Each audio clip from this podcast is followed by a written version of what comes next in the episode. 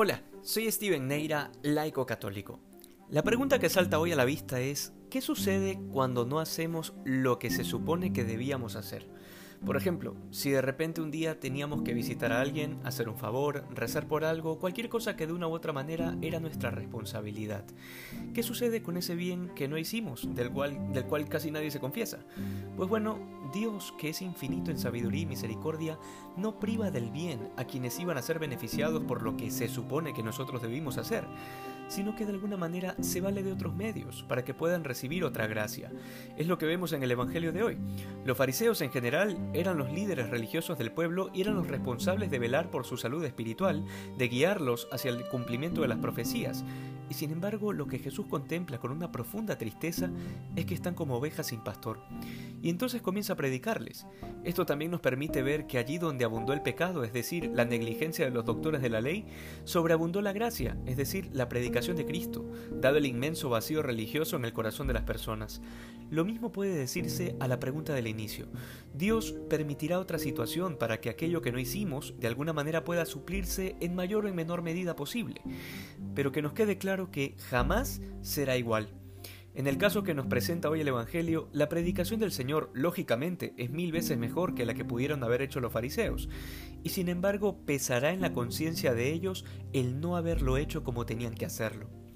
El haber sido negligentes con sus responsabilidades. De la misma manera, si bien Dios puede de alguna manera conducir o guiar a las personas y los hechos hacia donde deberían ir, somos nosotros quienes cargaremos con la culpa de no haber hecho lo que debimos. Estos detalles que acabamos de comentar son muy importantes para entender lo que sigue, porque inmediatamente después de la predicación, algunos de sus discípulos se acercaron a Jesús para decirle que no había comida para tanta gente. Eran cinco mil hombres, dice Marcos, y dado que llevaban largo rato con él, se habían expuesto al hambre con tal de escucharlo. La respuesta del Señor es decisiva.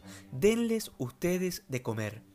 Esta respuesta claramente nos permite entender que esa era la responsabilidad de sus discípulos, igual que la de los fariseos era la de guiar y enseñar al pueblo.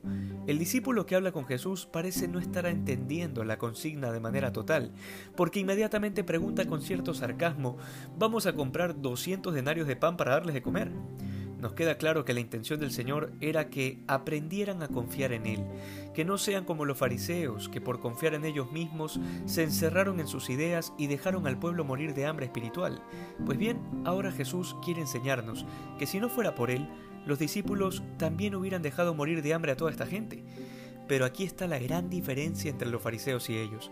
Jesucristo está en medio de ellos y han decidido seguirlo, de manera que a pesar de su falta de confianza y de sus defectos, el Señor actúa por medio de ellos y entonces se da la multiplicación de los panes.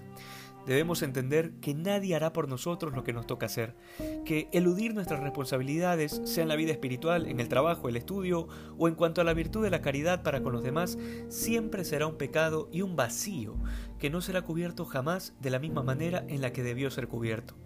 Sin embargo, con el Señor a nuestro lado, aquello que creemos imposible, lo que vemos demasiado difícil y para lo que sentimos que supera nuestras fuerzas, siempre será poco, porque Él actuará por medio de nosotros.